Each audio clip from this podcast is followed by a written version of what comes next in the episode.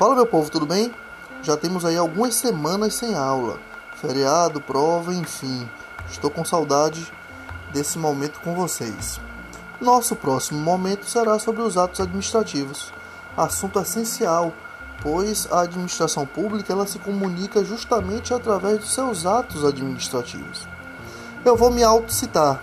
Eu, Rafael Freire Ferreira, no meu livro Manual Objetivo de Direito Administrativo, na página 89, eu trago o seguinte, o seguinte conceito.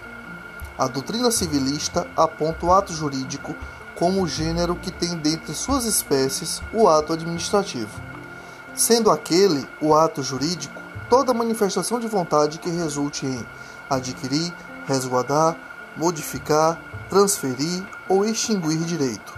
Por sua vez, este, o ato administrativo, tem o mesmo conceito as mesmas funções de adquirir, resguardar, modificar, transferir e extinguir direito. Entretanto, diferencia-se por ser toda manifestação de vontade do Estado no exercício das suas funções administrativas. Eu chamo atenção para a classificação dos atos, eu chamo atenção para os requisitos dos atos, onde vocês terão o competência, finalidade, forma, motivo, objeto.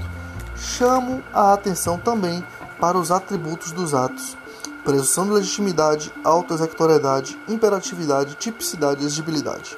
Então, não é que vocês tenham que estudar apenas esses assuntos, mas eu chamo a atenção para a classificação, para os requisitos e para os atributos dos atos. Deem uma lidinha antes no, em todo o assunto, porque vai ser muito importante para que a gente possa desenvolver um bom trabalho em sala de aula.